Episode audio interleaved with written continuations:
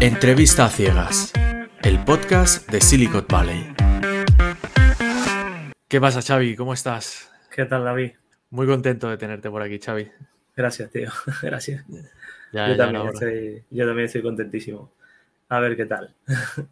Pues eh, en primer lugar, como te, bueno, darte las gracias como te, las he dado y decir que quien, quien, esté escuchando esto por primera vez, estamos en un formato que se llama Entrevistas a Ciegas y lo que hago es entrevistar a, personas que, estáis y habéis estado en, Silicon Valley, en, la academia, y para conocer un poco lo que viene siendo vuestra trayectoria, cómo fue vuestro pasado, vuestro presente, vuestro futuro, cómo lo planteáis.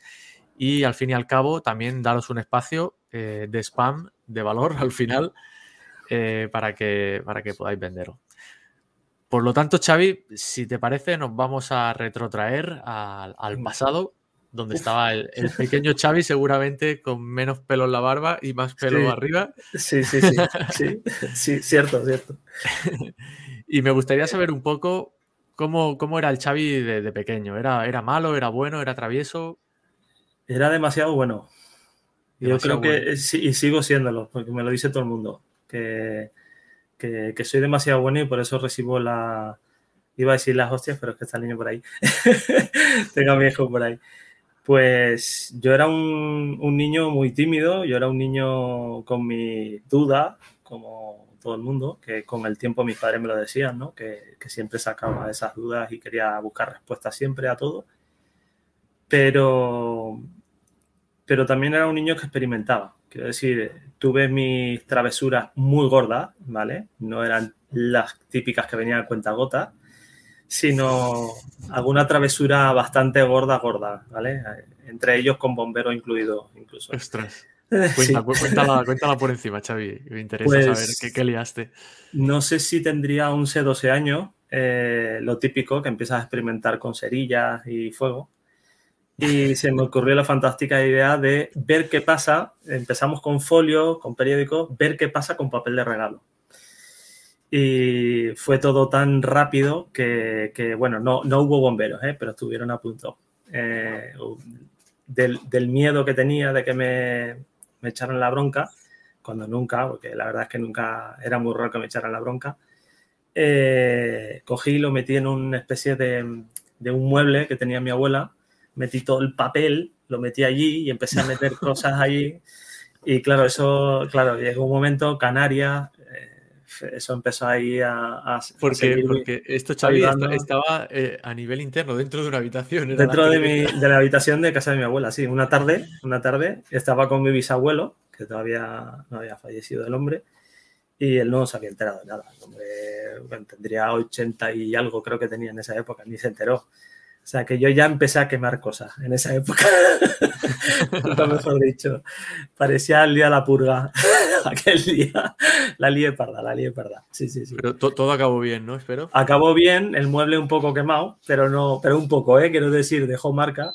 Y lo que hice fue la fantástica idea de que intentar eh, de, taparlo, coger ropa sucia del cubo y meterlo ahí, ¿sabes? Y, Sí, sí, mi mujer lo sabe, acaba de salir ahora, se ha ido riéndose y lo sabe, lo sabe, lo sabe. Ya se, lo, ya se encargó mi familia de contarle ya, de advertirle. Pero sí, cosas de, ya te digo, no recuerdo la edad, pero 11, dos añitos tendría, sí, sí.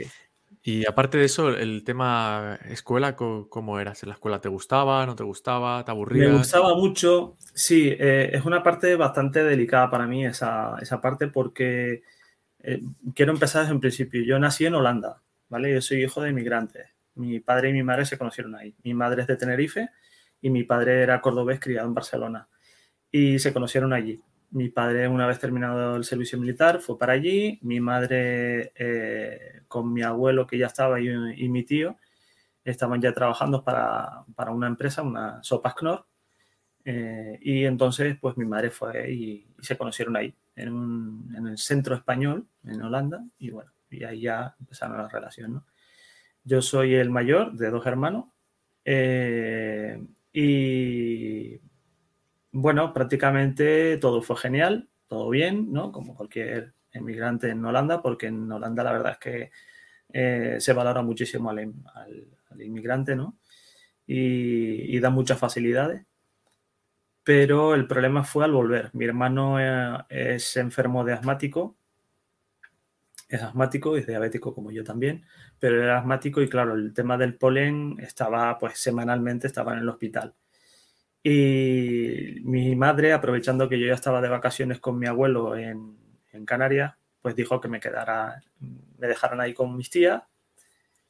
Y al final, pues claro, eh, perdí, eh, no recuerdo si fueron medio año aproximadamente, en, no ir al colegio, ni, en Holanda ni en Canarias todavía, porque estaba la cosa allí, ¿no? Hubo un, hubo un problema, hubo problemas para eso. Entonces, yo tuve que, en vez de empezar en segundo de GB de la época, pues tuve que empezar desde el primero otra vez, el cual fue un retroceso. Luego, adaptarme al, idioma español, porque el problema que yo tenía es que yo sabía perfectamente holandés, el español lo hablábamos muy poco en casa y ahora es todo lo contrario. Entiendo el holandés, pero no lo hablo, no me atrevo. De hecho, tengo amigos en Holanda y, bueno, y ahora ya te contaré que en temas de seguridad y demás tocó mucho el tener que lidiar con, amigos que, que hablan holandés, ¿no? Y insisten en hablarme en holandés en vez de hablarme en español. Y claro, es un tema delicado porque mis padres intentaron por todos los medios durante años de intentar recuperar, porque yo estaba más adelantado en ese sentido. Eh, yo de hecho recuerdo siempre que cuando tocaba geografía yo estaba entre comillas más adelantado porque me encantaba buscar, ¿no? Y siempre, ¿no? Y venía ya de Holanda pues con una base, ¿no? Y fue algo, pues fue un retroceso total, fue un retroceso total. Luego por otras circunstancias pues no pude seguir, mi idea era ser psicólogo, donde tú me ves, quería ser psicólogo porque un amigo quería ser psicólogo y yo, pues, donde iba mi amigo iba yo. Y, luego sí que me empecé a interesar un poco, ¿no? Pero eh, yo a los 15 años me puse a trabajar de camarero en, una, en un hotel, el Oro Negro, Oro Blanco, no recuerdo bien ahora. ¿Te empezaste a trabajar, Xavi, de, por, por, necesidad, por ayudar a la familia o fue por decisión Por ayudar a la familia. Mi padre eh, en ese momento trabajaba en un taxi cuando yo tenía 15 años.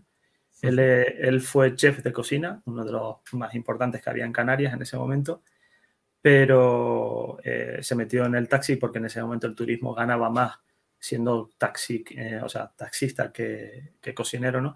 Y estaba ya entre, nunca mejor dicho, estaba muy quemado el hombre. Y, y decidió pues meterse en el taxi y tuvo una caída en una escalera y se lastimó la espalda y no podía trabajar, no, le, no podía coger el coche. Y yo automáticamente, nada más saber lo que mi padre iba a estar como mínimo seis meses en cama, pues decidí de, emprender, nunca mejor dicho, ¿no? De coger y alas. Y al día siguiente aparecí con mi contrato y le dije a mi padre que me lo firmara, que me echó una señora bronca. Pero eh, le dije que si no lo hacía él, yo falsificaba la, la firma. Eh, había una necesidad en ese momento. Y luego también, bueno, también tengo que admitir que yo tenía muchas ganas de empezar a trabajar como eh, coctelero, porque en esa época era, eh, estaba muy guay. La verdad es que fueron, la verdad es que sinceramente me gustó muchísimo. Y, y bueno, y estuve, pues, no recuerdo si fueron dos, dos, tres años estuve exactamente trabajando como, como barman, como aprendiz de barman. Y bueno, y me había, ya, ya me empezaron a pasar cosas, ya. O sea, ya me empecé a ver cosillas, conocer gente importante también, que hoy en día todavía tengo contacto, gente jubilada ya, pero que, que, abrieron sus empresas y que, que, bueno, pues que el hijo de Antonio pues está ahí, ¿no? Está en Zaragoza ahora, ¿no? y, nada, y luego pues ya, ya entré a algo más delicado. Entré en, a trabajar como técnico de emergencia médica una, pregunta, perdona. ¿eh? Em, ¿A partir de aquel momento ya no, no retomaste estudios reglados? No. Automáticamente, al yo ya tener un par de años ya eh, trabajados dentro del hotel, y ya los tenía, sí, nunca mejor dicho, cotizados, porque fueron mis dos o tres años, no recuerdo exactamente bien, David, pero aproximado, ¿no? Pues eh, mi padre estaba ya trabajando en el taxi tranquilamente. O sea, mi padre se ha jubilado hace 20 años aproximadamente, se había jubilado. Se había jubilado el hombre. Y, bueno, y, decidí pues de, seguir. Decidí de seguir porque yo era el niño bonito del hotel, todo el mundo tenía que ver conmigo. me llevaban y me traían, siempre se ofrecían a, hacerme de comer, a cuidarme y bueno, y cuando tenía algún problema con un cliente, yo siempre guardaba el perfil como tenía que guardarlo, ¿no? Tenía que tener la silueta como buen camarero, pero siempre había alguien detrás de mí, ¿no? Que, siempre lo recuerdo, de tener a alguien detrás de mí diciéndome, tranquilo, tú aguanta, tú aguanta, tú aguanta el marrón, tú aguanta. y me, me mantuve, mantuve. Y no seguí, podía haber seguido estudiando, podía haber seguido con todo el dinero que ahorramos, todo el dinero que conseguí para mi familia también. Pero en esa época también había una hipoteca por medio que sobre todo fue el, lanzarme a trabajar ya. Fue por eso, porque era una hipoteca de un piso, de un, de un hogar, pues imagínate, en pleno centro turístico del sur de Tenerife, mucho dinero, un piso bueno, y, y, no contábamos con, con, ese plan, ¿no? Con ese plan B de que, qué le pasa a mi padre si se enferma, ¿no? Y mi madre trabajaba, pero eran, eran dos sueldos. Había, hacía falta un segundo sueldo. Y el problema también, y ya aprovecho el momento, es que en Canarias en esa época todos los jóvenes de mi edad queríamos trabajar. Queríamos trabajar de lo que sea. La informática en ese momento, eh, te digo que lo toqué. Eh, yo estuve programando en BASIC con un MSX y toqué los ordenadores de 8 bits. De hecho, por ahí tengo eh, todavía algún examen que me hicieron en el colegio, porque tenía, estuve, trabajando, estuve en un colegio privado antes de, dejarlo. Y ya te digo, era, era un crack, era un crack. Y de hecho todavía me acuerdo de cosas. El otro día me estuve riendo en un chat poniendo 10 sprint, dos comillas, hola mundo, dos comillas, o sea, lo típico. lo típico. Ya, ya tocaba temas de programación, sí. Sí, sí. Qué bueno. Y luego me comentabas eso, ¿no? Que terminó tu etapa en, el hotel y empezó la etapa esta que tú has dicho más seria. Sí. Cuéntanos un poco, por favor, Chávez. Pues mira, fue por accidente, nunca mejor dicho. Fue porque em, tuve un amigo que, bueno, tuvo un, accidente, vamos a, llamarlo accidente, y vi de repente, en esa época era la Cruz Roja y eran militares, bueno, que, pues iban de uniforme verde, con camillas de estas de a mano, y lo vi desde la puerta de su casa, ¿no? Ayudé incluso, tendría 17 años, aproximadamente 18 años, ya a puertas de que me llamaran para el servicio militar. Y le dije a mi padre, digo, eh, papá, mm, se están llevando a Juani, a mi amigo, y quiero hacer lo que hacen ellos.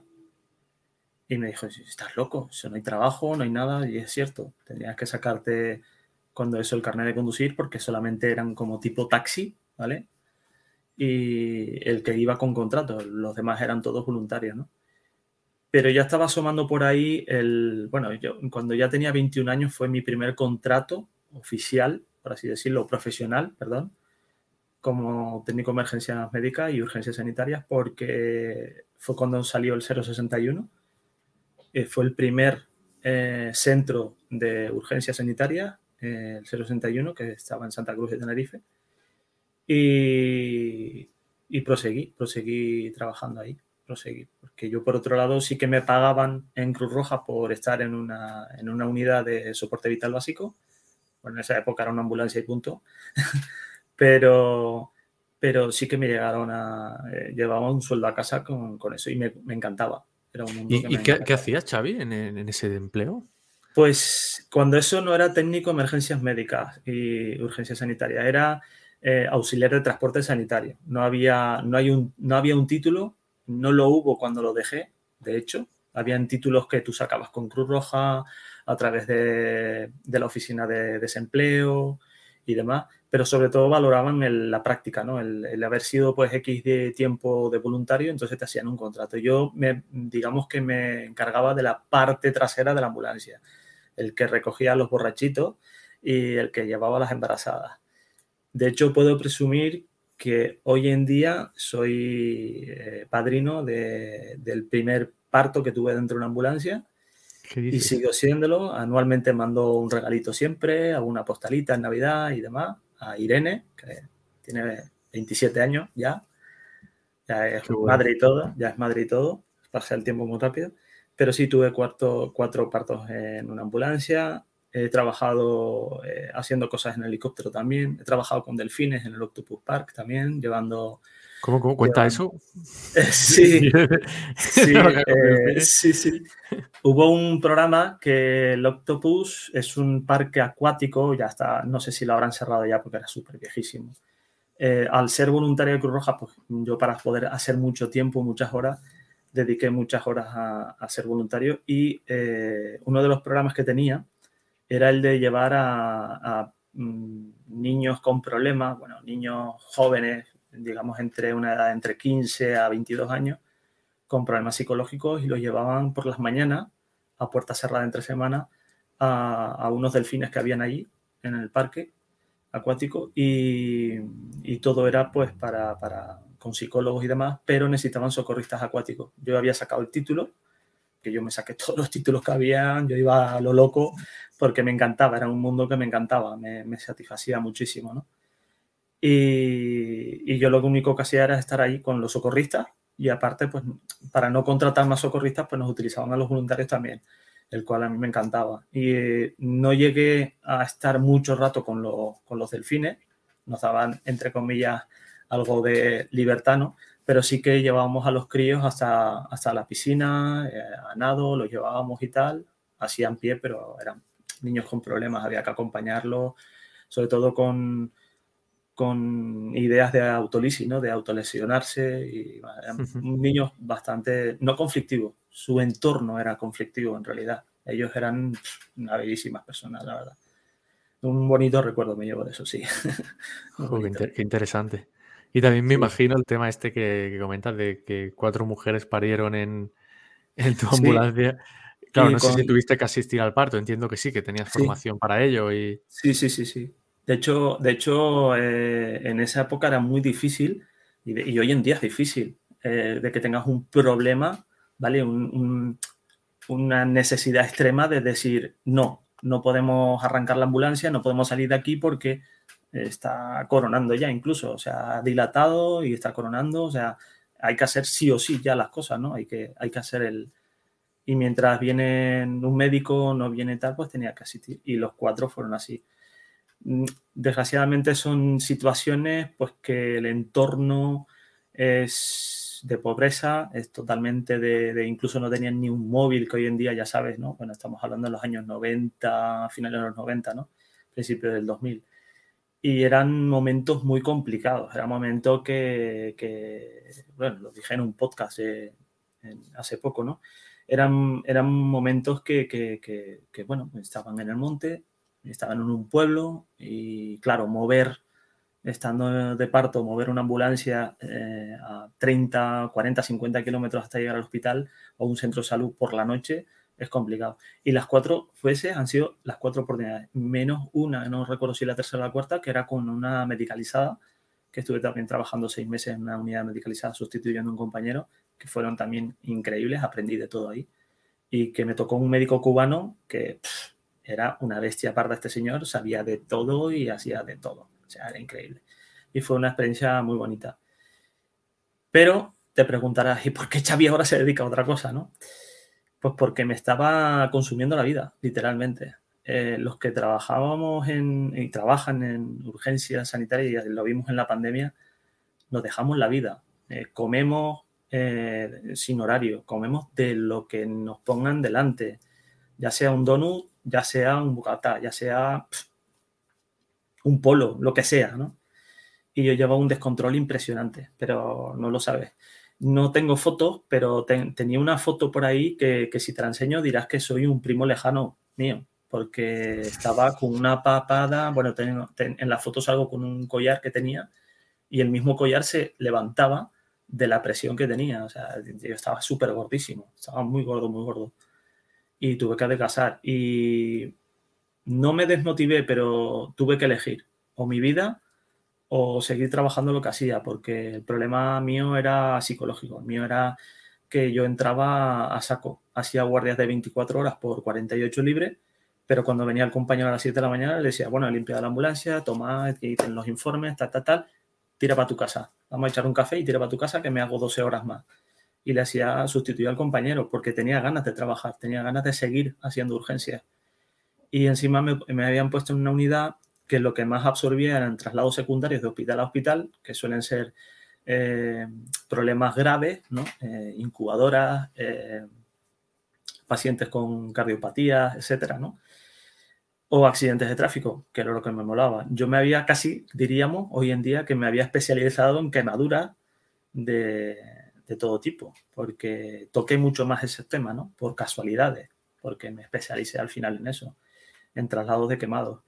Y, y, una cosa pues llevó a la otra. Y al final tuve que tomar la decisión, que fue justamente cuando me vine ya aquí a Zaragoza en el 2005.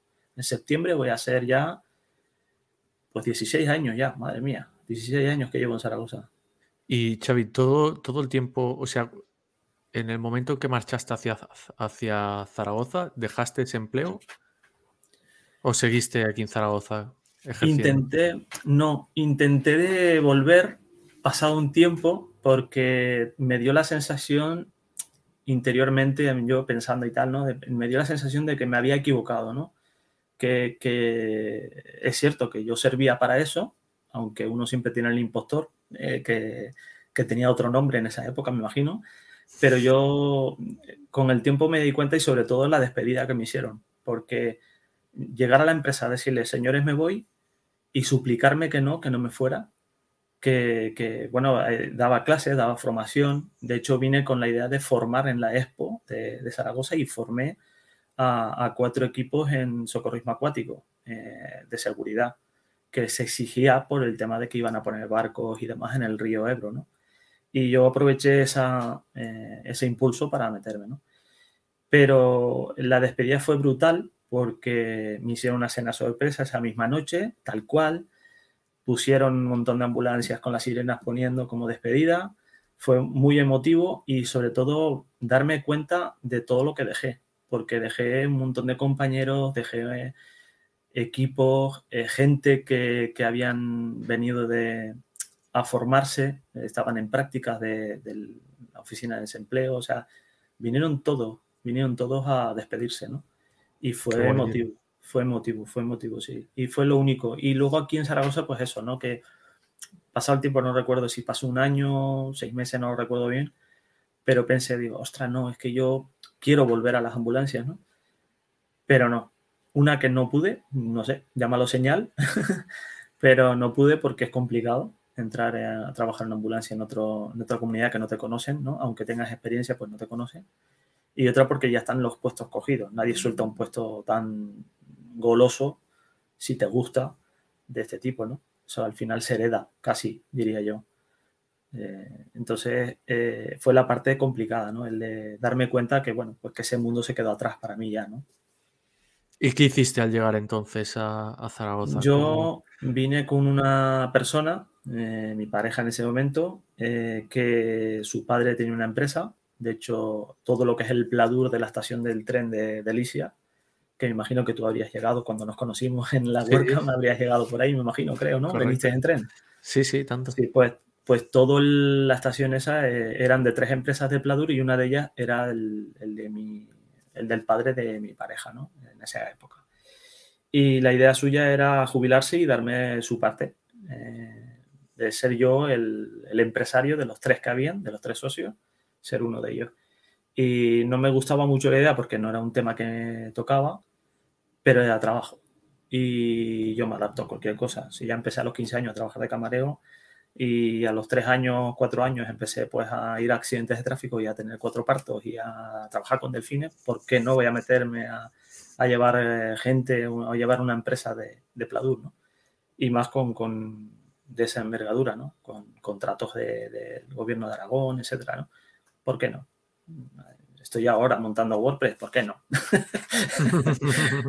hay que hacer de todo, David, en esta vida. Y, yo soy, yo siempre he ido con esa mentalidad. Luego ya otra cosa es que te guste, ¿no? Como me gusta WordPress o todo lo que es el entorno, la tecnología, ¿no? En sí. por curiosidad, ¿en qué momento llegó la... Esto es algo que la gente no sabrá si no te conoce, pero ¿en qué momento llegó la magia a tu vida? ¿La magia en qué sentido? La magia, en, el, sentido de la magia de cerca o de lejos o con la que tú practiques. yo te he visto hacer trucos de magia y son muy divertidos. Esto ya es por curiosidad. Pues, pues mira, eh, porque fui alumno y, sigo en contacto con de Anthony Blake. Antonio Blake, el mentalista, yo lo conocí en el 1-2-3 cuando salía en el 1-2-3, pero no lo conocía personalmente, ¿no? Yo era el señor de los poderes, lo llamaba yo. Mira, papá, que sale el señor de los poderes en el 1-2-3. Y, me encantaba verlo. Y un, día, eh, no recuerdo bien, pero fue trabajando, estaba trabajando en una empresa eh, ajena, en cuenta ajena, y, y, alguien sacó una baraja y empezó a enseñarme un truquillo de magia y me gustó. Y fue cuando ya contacté con Anthony Blake, ¿no? Yo fui descaradamente, hablé con él y todo por correo electrónico, hablando con él y tal, y me fue, pues, me fue aconsejando libros. Fui comprando y fui comprando material, todavía los tengo por aquí, los libros. Y, y me encantó, me encantó, sobre todo la parte del mentalismo, ¿no? Porque viene también de que a mí me gusta mucho escribir. He publicado algún relatillo también, porque soy escritor también. Y me llamó la atención de que el mago siempre utiliza una historia detrás del efecto de magia, ¿no? Para poder poner en situación al espectador, contar una historia, ¿no? Y a mí el mentalismo me encantaba. Y como yo contaba historias de terror, pues sin querer, queriendo, monté un espectáculo de, una hora de, un, un arqueólogo mago eh, que había viajado por el mundo y que yo enseñaba de cada sitio, enseñaba, hacía un efecto mágico, ¿no? Y eran todo pues de terror, era todo eh, objetos mágicos, me acompañaba un espíritu que movía cosas encima de la mesa, eh, de repente, bueno, un, show, ¿vale? Porque no deja de ser un show, ¿no? Pero me empezó a gustar bastante y no me quería dedicar profesionalmente, pero, pero bueno, en su momento no lo descarté tampoco. Pero ya trabajaba a cuenta ajena y lo hacía, pues ya te digo, pues en la WordCamp, por ejemplo. He hecho algo de magia en, la cena y nos hemos reído mucho, ¿no? Eh, porque me he quedado con mucha gente. Pero ahora, me verán y dirán, ¿qué cabrón este? que me la jugó, pero, pero sí, eh, me gustaba, me gustaba. Lo que pasa es que he ido perdiendo un poco por tiempo, porque es necesario eh, practicar muchísimo, echarle muchas horas hay una extensión vastísima dentro de la magia y muchas ramas. Y, y ahí está, ¿eh? no lo descarto. A lo mejor si espero estrenarme otra vez en la WordCamp eh, con alguna baraja o lo que sea, ¿no? que siempre llevaré. Y de hecho, bueno, yo utilizo baraja. Utilizo baraja, ahora no tengo ninguna mano, pero suelo utilizar baraja cuando yo me bloqueo con algo. Suelo hacer algunas florituras y tal para, y ponerme música para, para desbloquearme, ¿no? Sí, sí. Qué bueno. Bueno, siempre puedes utilizar también la magia para hacer. Yo conozco magos que hacen presentaciones de temas de negocios. Lo hago. Y lo haces también. Claro, eso, está, está, genial, tío. Tengo una cartera mágica. Xavier, vamos ahora al punto en que, digamos, en que te empezaste a interesar por todo el tema web, sea o no con WordPress. Me gustaría saber un poco cómo fueron esos inicios, más allá de lo que me dijiste que que cuando eras pequeño ya tocaste temas de programación. ¿Cuándo, volvió a ti? ¿Fue algo que siempre tuviste, que lo llevabas como hobby o lo tenías totalmente olvidado y llegó a ti?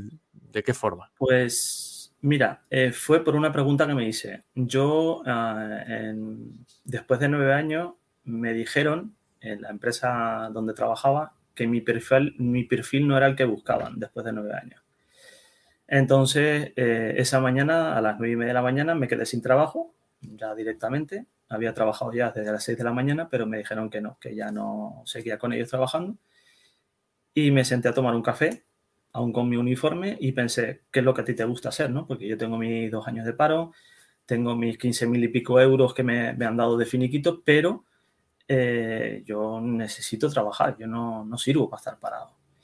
Y, de hecho, eh, el que no me conozca y está viendo la entrevista, ¿no? Eh, según me está viendo, ve que soy muy polifacético, ¿no? Me gusta hacer de todo. Yo, yo soy una persona que me gusta mucho vivir presente, pensando en el futuro, siempre con un plan B, ¿no? Pero em, siempre, siempre lo he querido y lo mismo ha sido con la magia, con la escritura, eh, no sé, con, mis trabajos, ¿no? Eh, siempre he, querido hacer cosas, ¿no? Pero esta vez sí que pensé y me senté con el periódico delante y dije, ¿qué sé hacer? ¿Qué puedo ofrecer? y qué es lo que me puede llenar para yo, en ese momento, eh, con mi hijo de cuatro años, qué puedo yo eh, invertir que sea, mm, o sea, ¿qué, tiempo puedo yo invertir a mi hijo, ¿no? porque es lo más importante, porque yo el trabajo que tenía me estaba absorbiendo en tiempo también, cuando resulta que estaba huyendo. ¿De qué trabajabas en, estos nueve años que comentabas? Que hecho gracia que decías, en nueve años me dijeron, no era el perfil que estaban buscando, que estuvieron nueve años de búsqueda. Sí, sí. El problema, el problema es que yo empecé como, como auxiliar de patrimonio en, en, un Carrefour, ¿vale? Me encargaba de la parte de, seguridad, de la parte patrimonial de, de Carrefour. Carrefour con el tiempo ha ido, digamos, eh, ha ido haciendo desaparecer ciertos perfiles dentro de la, por, la crisis y demás. Y una de ellas veía yo que podía peligrar era mi, perfil, porque prácticamente eh, hacía las mismas funciones que el, el, coordinador o jefe de equipo de, de los vigilantes, que era una empresa externa. Y claro, llegaría un momento en que Carrefour podía tomar la decisión, el cual yo di en el clavo, de que todas esas tareas las llevaría al final el jefe de equipo de los vigilantes, ¿vale? Pagándoles un plus, el cual se ahorrarían el, de pagar un sueldo, ¿no? Eh, ¿Qué hice yo? Hablé con el de recursos humanos, le dije, digo, mira, eh, te voy a dar un tiempo, pero quiero cambiar de, de sección. Me dieron todas las facilidades del mundo, pero todas esas facilidades del mundo tocaban dinero, el cual yo, después de haber trabajado en, en un en la parte de seguridad que tocaba yo mucho dinero ya en esa época, yo ya sabía todo lo que podía hacer para poder incluso hacer un robo, incluso. Porque me lo sabía todo de cabeza y de hecho yo sabía incluso cómo cambiar las cosas, claro. Y mago, además. ¿eh? Y mago, y mago. Sí, sí. Entonces, claro, parecía de peli, ¿eh? O sea, en serio. Yo cuando me lo planteé dije, madre mía, aquí puedo montar un robo yo solo, sin necesidad de nadie, salvo para llevar la saca, porque vamos, me puedo llevar un buen dineral. Pero claro, yo le dije que me diera un par de días para pensármelo y fui le dije, mira, perdona, pero no puedo coger ese puesto porque ese puesto, eh, yo sé que me vayas lo, estáis haciendo, lo estás haciendo para hacerme un favor, para no dejarme en un puesto entre comillas mal, porque tampoco hay ningún puesto malo dentro de un supermercado, ¿no? Pero yo prefiero estar en un, en un puesto donde yo no toque el dinero ni nada de valor, ¿no? Ni, ni quiero decir nada de valor, quiero decir pues que yo esté vigilado en constantemente porque yo puedo estar, eh, por ejemplo, yo qué sé, reponiendo vino y, robar y saber cómo robar una botella de vino de 30 y pico euros a, los que habían incluso hasta de 70 euros, ¿no? Y, saber cómo hacerlo. Eso lo, lo sabía hacer y lo sé hacer, ¿vale? Porque no han cambiado las cosas por lo que veo. Pero no, no me interesa. Yo prefiero cobrar un dinero cada mes y ser honrado a robar un vino, bebérmelo esa noche y para una noche perder mi puesto de trabajo como que no no me gusta y no me gusta robar. De hecho, no entra dentro de mis planes. Entonces, entonces eh, mi decisión fue, fue el de, mm, ¿cómo se dice? Em, eh, contrarrestar esas ofertas, ¿no? De, intentar de, ofrecer mis propias ofertas, ¿no? Y al final terminé reponiendo, reponiendo como otro cualquiera, sin ningún problema. Estuve no me acuerdo, creo que fueron cinco o seis años aproximadamente reponiendo, pero muy relajado, muy tranquilo, cobrando lo mismo, porque no lo podían tocar, lógicamente, el cual yo cobraba mucho dinero. Pero llegó un cambio, llegaron cambios. Yo me cambié también porque vi que mi jefe, eh, me había contratado en seguridad, falleció y por enfermedad, entonces, eh, por un tumor, entonces, eh, claro, era el que nos defendía, ¿no? Era nuestro papi Fermín que llamamos nosotros, ¿no? Y yo sabía que no estando él, yo iba a estar con, hablando mal y pronto con el culo al aire. Y aunque un egoísta, era así, era la realidad. Y yo, claro, yo tenía en, ya en cabeza, tenía el niño a punto de nacer, ¿no? Yo tengo, todo este tiempo he pensado nada más que en él, como haría cualquier padre, lógicamente. Entonces, eh, mi decisión fue esa, hasta que llegó el momento en que la nueva jefa y el nuevo de recursos humanos decidieron de echar unos cuantos y entre ellos estaba yo. Y mi, todos ellos, lógicamente, me intentaron de darme una oferta que no tenía nada que ver con lo que me pertenecía y al final salí con mucho más dinero de lo que me, le dado que me pertenecía al final porque fue un intento de cállate la boca y toma, ¿no? Porque metieron la pata conmigo, metieron la pata en una cosa y yo no iba a volver. Tuve que poner... Eh, los timbales encima de la mesa, iba a decir huevos, pero no es eso. Al final lo he dicho, pero bueno. y, se los dije, digo, señores, eh, estoy a un golpe de, una llamada, un golpe de, teléfono, de, que si no me dais lo que me pertenece, pues, pues saldrá en los periódicos. Y dijeron que no, que no, que no, que no, que le diera cinco minutos y me hicieron una contraoferta y le dije que, que sí, que no había ningún problema y ya está. Y... Vale, entonces ahora sí, volvemos al momento aquel que estabas sentado enfrente del diario preguntándote qué cosas se te daban bien, te podrían dar tiempo con tu hijo. Y... Sí, y me equivoqué, porque tiempo no tenemos nunca, y tú lo sabes como yo. Buenísimo. Pues yo diría sí, porque es peor, es mucho peor ahora. Pero bueno, lo saco, lo saco, lo saco. Al final es lo complicado. Yo soy uno de esos eh, no privilegiados que dicen que, emprender con hijos es fácil. No, no lo es. Es complicadísimo. Es muy complicado. Si quieres, si quieres darle todo a tu hijo, si eres una de esas personas que quiere pasar de tu hijo, pues lógicamente te saldrá bien. Pero en un hijo hay que tratar, hay que estar al 100% con él. ¿vale? Por lo menos un 80%. Y sentado leyendo el periódico vi que, bueno, yo ya vengo desde el año finales en los 90, yo ya empecé a picar un poco, no código, ¿eh? sino picoteo un poco del tema del, del mundo del underground, ¿no? Los hackers y todo ese tema, pues yo convivía, entre comillas, eh, con ellos. Y, y, hoy en día sigo en contacto con ellos. De hecho, llevamos muchos años que nos seguimos. Me han ayudado en muchísimas cosas también. Eh, no es una comunidad, pero somos como un grupo de amigos que, virtuales de toda la vida. Y claro, eh, sopesé el tema de mm, qué sé hacer, ¿no? Porque sé montarme una ambulancia, pero sé a la perfección que llevo mucho tiempo que no me monto una ambulancia. La empresa le va a saber, le va a saber raro que por qué diablos no me he metido otra vez en la ambulancia. Y por otro lado, eh, también es porque, bueno, porque es complicado, ¿no? Volvemos otra vez a lo de antes, que es complicado conseguir un puesto de trabajo como ambulanciero, como técnico ambulanciero, no como técnico. Y, y bueno, no me quedaba otra, no me quedaba otra. Eh, meterme de auxiliar de vigilante, el cual era horrible porque es, es, un, es un puesto de trabajo honrado como otro cualquiera, pero estaba un poco asqueado también de, de, estar de cara al público, ¿no? Que mira, ¿dónde nos metemos? Que al final de cara al público estamos igual, pero bueno.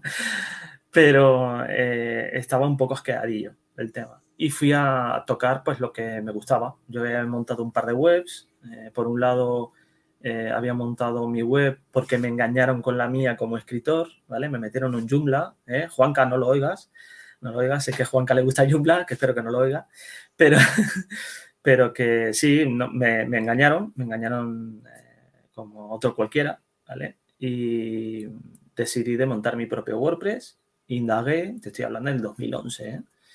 indagué un poco, fui picando aquí y allá, monté mi blog y, y fui tocando, pero no, ya te digo, fue todo como muy, como si hubiera entrado en wordpress.com, ¿no? Hubiera entrado pues a, hacer mi blog, algo así parecido, ¿no? Contraté mi hosting, contraté mi, cogí mi dominio, pero en su momento, pero, pero me, no, no, no, no, me está costando como ahora, ¿no? Que hay veces que te bloqueas por algo, tienes que eh, hacer una resolución de problemas, eh, varios o uno, ¿no? en esa época no.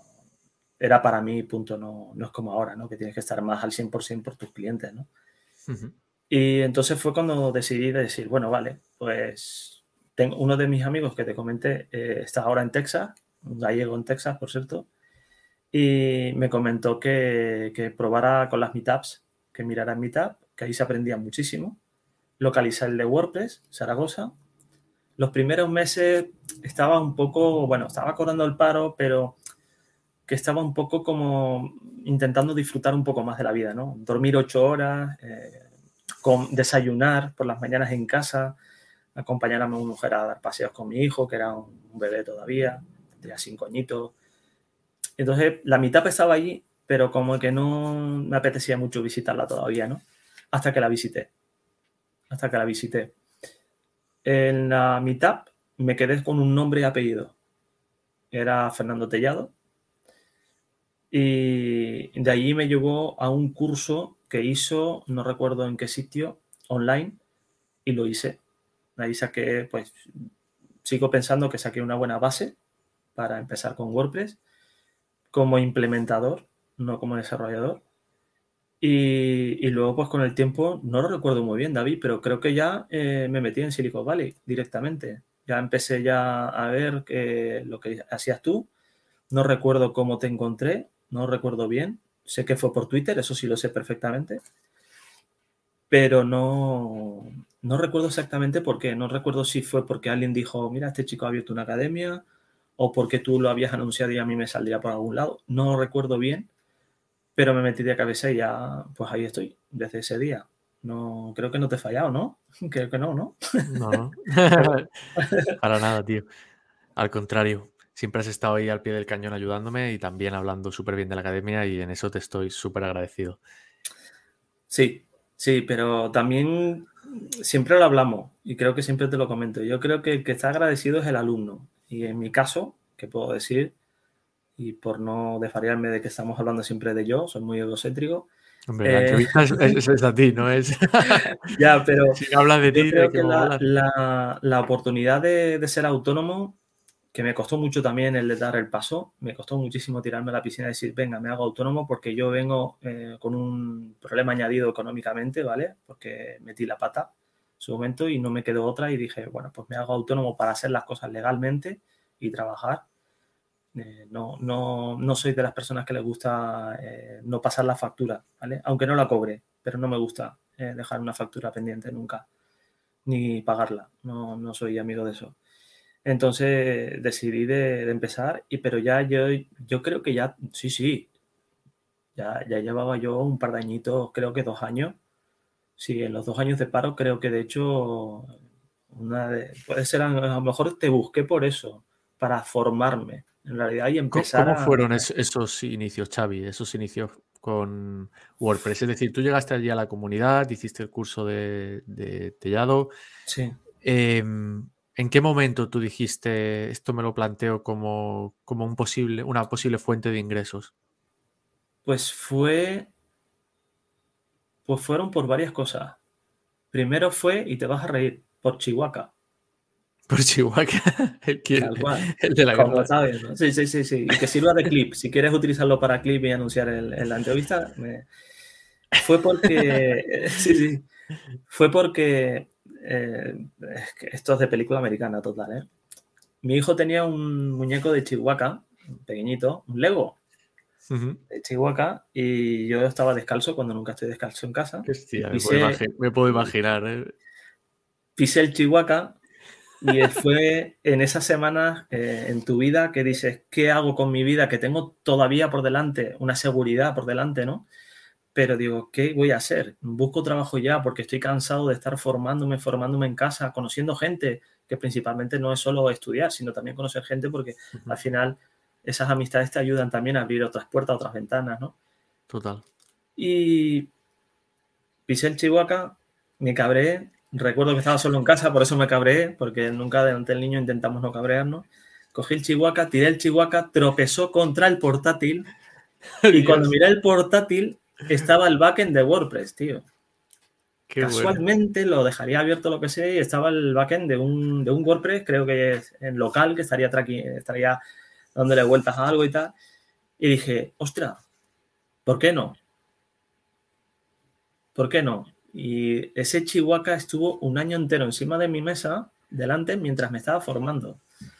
Porque lo que a mí me estaba frustrando es que la formación, eh, digamos que fue escalonada, porque sabes que la curva de aprendizaje de WordPress siempre se ha dicho, y es la frase típica que se dice también, ¿no? Con realidad, ¿vale?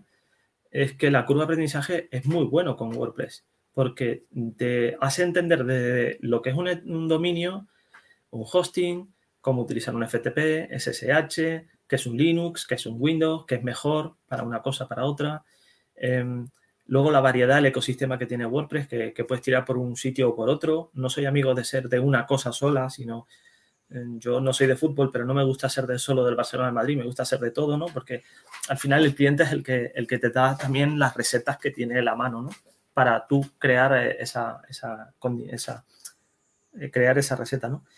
Entonces, eh, lo vi como retos, ¿no? Lo vi como lo que estoy haciendo ahora. Estoy diseñando retos eh, de seguridad y de optimización en un, proyecto loco que estoy creando. Eh, algún día espero que se vea la luz, pero es una idea que tengo y, y fue cuando me dije, vale, sí, WordPress.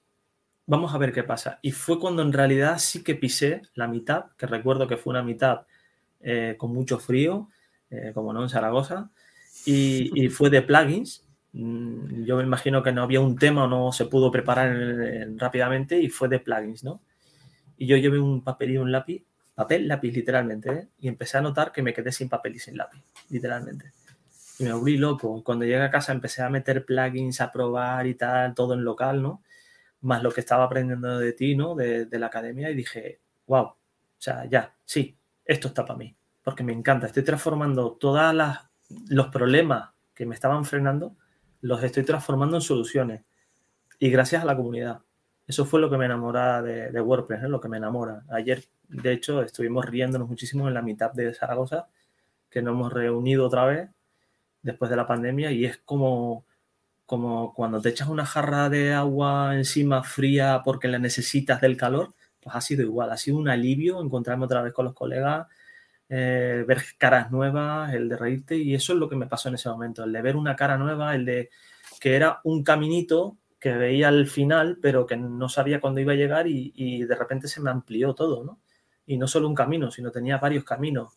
Es que después tienes el posicionamiento, el desarrollo y demás. Yo quería entrar en el desarrollo, quiero y sigo entrando en el desarrollo, pero ya estoy tocando otros temas también que, dejé en el pasado y que con WordPress creo que, que me están enamorando muchísimo, que es la seguridad ¿vale? Ahora estoy con máquinas CTF, CTF que son máquinas de entorno eh, controlado y, lo dejo caer, lo dejo caer así en extranjero. Mi idea es crear máquinas virtuales eh, con WordPress con distintas vulnerabilidades. De momento tengo tres creadas y no sé, no sé qué hacer con ellas. No sé si subirlas a una web y empezar a ofrecerlas para que la gente vaya aprendiendo cómo defender su propio WordPress pero yo creo que lo mejor es meter mano, empezar con una consola, ya sea en Linux, eh, ya sea, pues, no sé, como ellos quieran, pero ya empezar a enseñar algo de seguridad y de esa manera, ¿no? Con un entorno controlado desde su ordenador, sin tener que, estar conectado a Internet y bajo su responsabilidad, lógicamente, porque no, no va a utilizar eh, para otra cosa, ¿no? No lo va a utilizar. Y así, de esa manera, el, el, que, el feedback que va a tener con esos ejercicios es el que pueda aprender a defender su, su WordPress o incluso lo de sus clientes, sus side projects, etcétera, ¿no?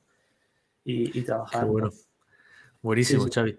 Y mm, aparte de esto, Xavi, también me gustaría saber, eh, bueno, en tu caso, lo has comentado antes, eres diabético. Sí. Em, yo sé que, bueno, hemos hablado alguna vez, en privado no, no, no voy a saber tampoco el tema, pero ¿te ha afectado de alguna forma esto?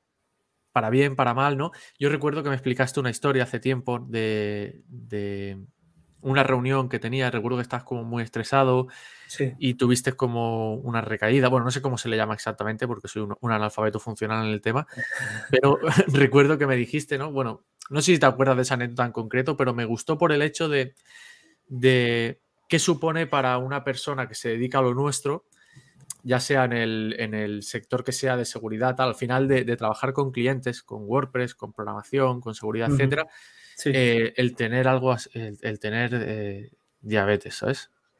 Sí, sí. Y a ver, el problema que yo tengo es que eh, soy diabético de tipo 1, ¿vale? Yo empecé, me lo sacaron en el 2016 trabajando en la empresa ajena, ¿vale? Todo, todo fue a raíz de eso también, me echaron por eso, por miedo. yo cuando ya me empecé, a ver, es lo que sospecho yo, no, tampoco soy un crack de la medicina, pero sospeché que una vez ya empecé a llevar el tratamiento de, insulina, eh, el primer tratamiento me dejó no mal, sino simplemente, eh, digamos que la necesidad de tener la insulina y de tener mis comidas controladas como mis ejercicios también, eh, me llevó a que, aparte de que bajé 36 kilos en ese verano, que lo hablé también en ese momento, en, cuatro meses, bajé en 36 kilos, que fue cuando descubrimos todo. Tenía un aseo horrible, bueno, no te exagero, ¿eh?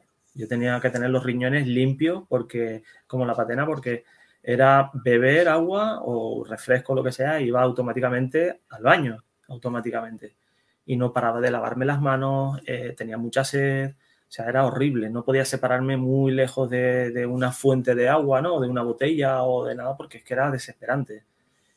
Y sobre todo en el viaje a Canarias, que fui solo en agosto de ese año, eh, lo pasé muy mal, muy mal, muy mal. Me gasté toda la pasta que tenía en el bolsillo en botellas de agua en el avión. O sea, era una burrada, ya sabes lo que cobran un avión, una botellita de agua. ya, me al principio. Y me decía, ¿estás bien y tal? Y yo, claro, en ese momento no sabía que era diabético. Yo decía, sospechaba, porque mi hermano, de hecho, quedó en coma y quedó dos veces en parada, que ahora está bien, ¿no? Eh, mi padre es diabético desde hace muchísimos años, era diabético, perdón, hablo en presente. Pero em, digamos que eh, toda esa sospecha al final pues me llevó a eso, ¿no? Cuando yo llegué el 12 de septiembre, que me pasa todo en septiembre, no sé por qué, en septiembre me, llevaron urgentemente al hospital, tan normal y tranquilo como ahora, pero cuando, por ejemplo, ahora mismo yo tengo una reunión, en muchas ocasiones tengo que advertirle al cliente que, bueno, pues que, soy diabético y que puedo tener alguna recaída. Una recaída no se dice más bien una bajada de azúcar, ¿no? Porque si es una subida lo controlo con la insulina y demás pero una bajada no. Una bajada tengo que comer algo. Entonces, a mí me parece un poco eh, una falta de respeto de coger y decir, quieto, y me levantarme y irme a comer una galleta o un trozo de pan o algo, ¿no? Para poder salir del apuro. La abierto, si me veo un poco mal, y ya está, ¿no? Y después tengo fases, tengo fases de, estar hecho polvo, pero hecho polvo como si hubiera hecho una clase de spinning. No sé si habrás hecho alguna, pero te dejan hecho polvo. Sí, sí. Y es horrible, es horrible. Lo paso muy mal, ¿eh? Y yo hay noches que cuando después de cenar y, y me baja muy rápido la insulina, eh, perdón, el azúcar por la insulina, eh, yo voy a la cocina y tiene que ir mi mujer acompañado, porque a lo mejor me paso más de la cuenta. Me entra tal hambre eh, que me tiembla el cuerpo, o sea, es algo que no puedo controlar. La última WordCamp, cuando fuiste, y no sé si en esta última estuviste, sí, ¿verdad? no recuerdo bien ahora. ¿Cuál de ellas? la del 2020, antes de la pandemia. ¿De Zaragoza? de Zaragoza, sí. Sí, sí, estuve, sí, estuve. Sí, sí. Pues eh, a último momento me fui. Me fui. De hecho, me fui en un taxi, porque yo no me había capacitado para llegar a casa. Y decidí de irme. Estabais en la primera sala, en el auditorio, y le dije a los cuatro compañeros que estaban, le dije, me tengo que ir, me voy a casa porque me veo mal. Y si sigo, al no comer nada, había pizza y demás, ¿no? Pero me veía que no, entonces preferí que estar en casa, que estaba con mi mujer y iba a estar mejor controlado si pasaba algo. Ella sabe qué tiene que hacer y demás. Incluso mi hijo sabe lo que tiene que hacer, incluso también. Lo hemos, eh, le hemos entrenado en eso. Y, tuve que irme, tuve que irme.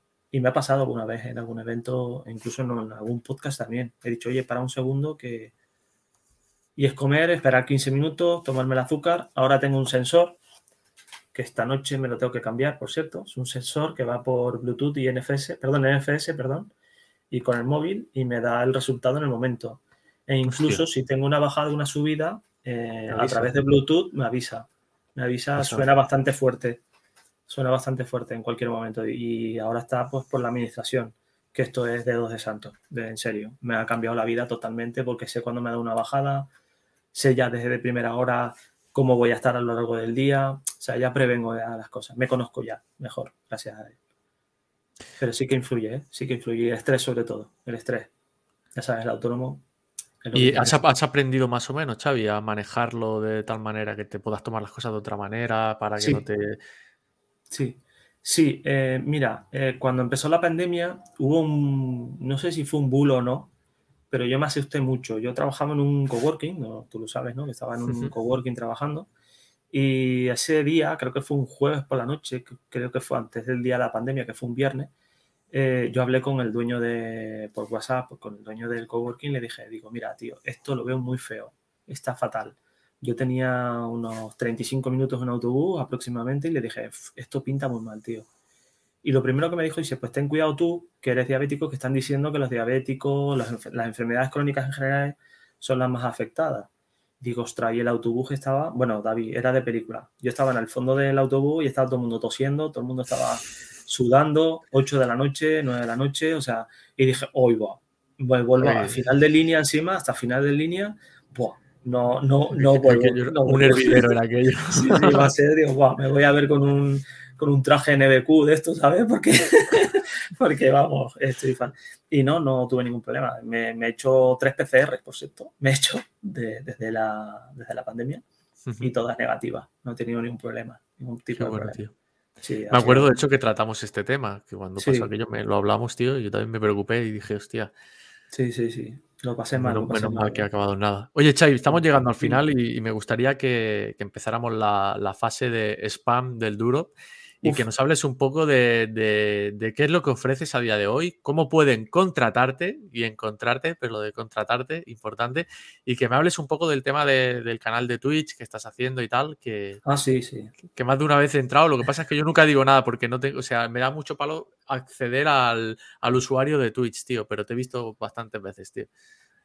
Pues mira, eh, voy a dejarlo de Twitch al final porque ahora con el verano no es que esté parado, porque esta mañana mismo estuve haciendo coworking conectado, estuvimos ahí aclarando dudas de WordPress y, demás cosas, ¿no? Pero em, yo llevo el dominio de página web zaragoza.com, ahora está en construcción, en una semana y media estará abierto ya de cara al público con varias cosillas que estoy planteando. Luego tengo una página personal que es donde meto todas mis investigaciones de hacking y demás, que también está en proyecto porque, por el tema de que te había comentado, que estoy creando cosillas para seguridad y demás, ¿no? En páginaswebsaragosa.com me dedico a mantener páginas web, mantenimiento, las optimizo también, estoy especializado en WPO. lo aprendí con Ragose, con Raúl González de Málaga. Eh, para mí siempre ha sido un mentor, igual que Fernando Puente y, con cosas que he aprendido también de tus cursos también, ¿eh? Ojo, también se sacan muchas cosillas de ahí. Y luego eh, me estoy sacando, tengo intención, perdón, tengo intención de sacarme certificados de seguridad, ¿vale? El cual estoy apartando un dinero para eso, para sacarlo. ya he empezado con una serie de, de compañeros trabajando con cosillas de ellos. Tengo algún cliente ya también de seguridad, ¿vale? En, cuanto a seguridad, una empresa bastante fuerte que de hecho hace poco eh, salió en, en eh, lo habían eh, entrevistado, uno de mis clientes es él. Y buscarlo, así ya de paso visitáis a los chicos, ¿eh? Sí, por supuesto. A y a, Esther. Y, bueno, decidí de, un poco, eh, ya en principio como hobby, pero creo que me voy a dedicar también a especializarme en seguridad con WordPress, porque me encanta. Estoy viendo cosillas muy interesantes, estoy cada día aprendo un agujero nuevo que explotar y, y estoy creando máquinas, ya te digo, con su historia y con sus cosas, ¿no?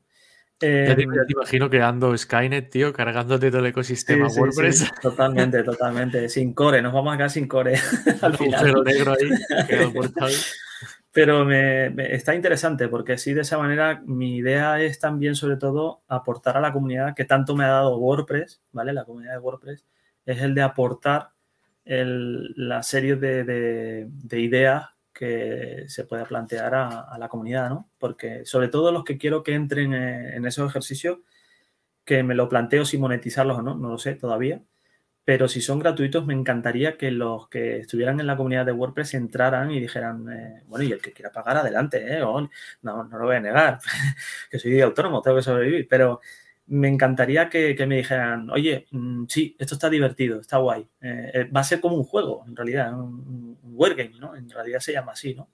Entonces la idea es esa, de que tú descargues tus propias máquinas virtualmente, que tú te instales con VirtualBox o, o con otro, otro, otro software y, y ponerte a trastear, ¿no?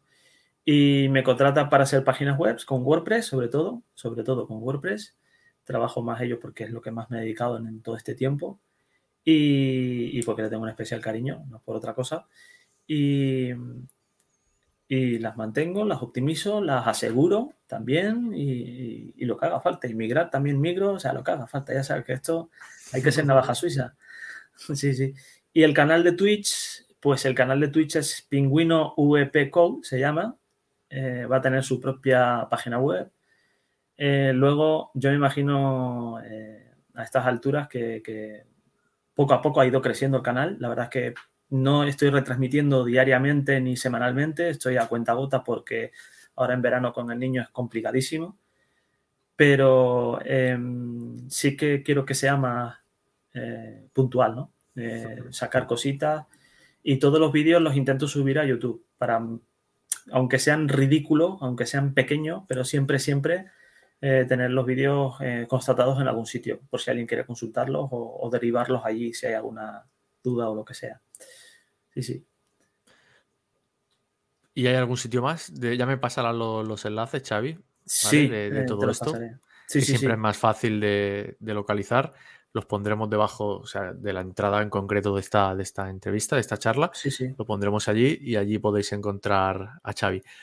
Oye, pues Xavi, llegamos al final, tío. Eh, de nuevo, muchísimas gracias por, este tiempo que nos has ofrecido, por habernos abierto tu corazón. Ya sabemos que eres un tío peligroso. Por un lado, sí, sí, si Waka te da señales, conocen las reglas de seguridad y cómo atracar una gran superficie como, como Carrefour. Y, mago, y mago. Y mago, exactamente. Sí, sí. Nada, oye, que estamos en contacto y nos vemos pronto, espero. Muchas gracias, David. Un abrazo fuerte. Hasta luego. Chao. Muchas gracias por haber escuchado este episodio. No olvides suscribirte para no perderte más historias como esta y empieza a aprender en siliconvalley.com.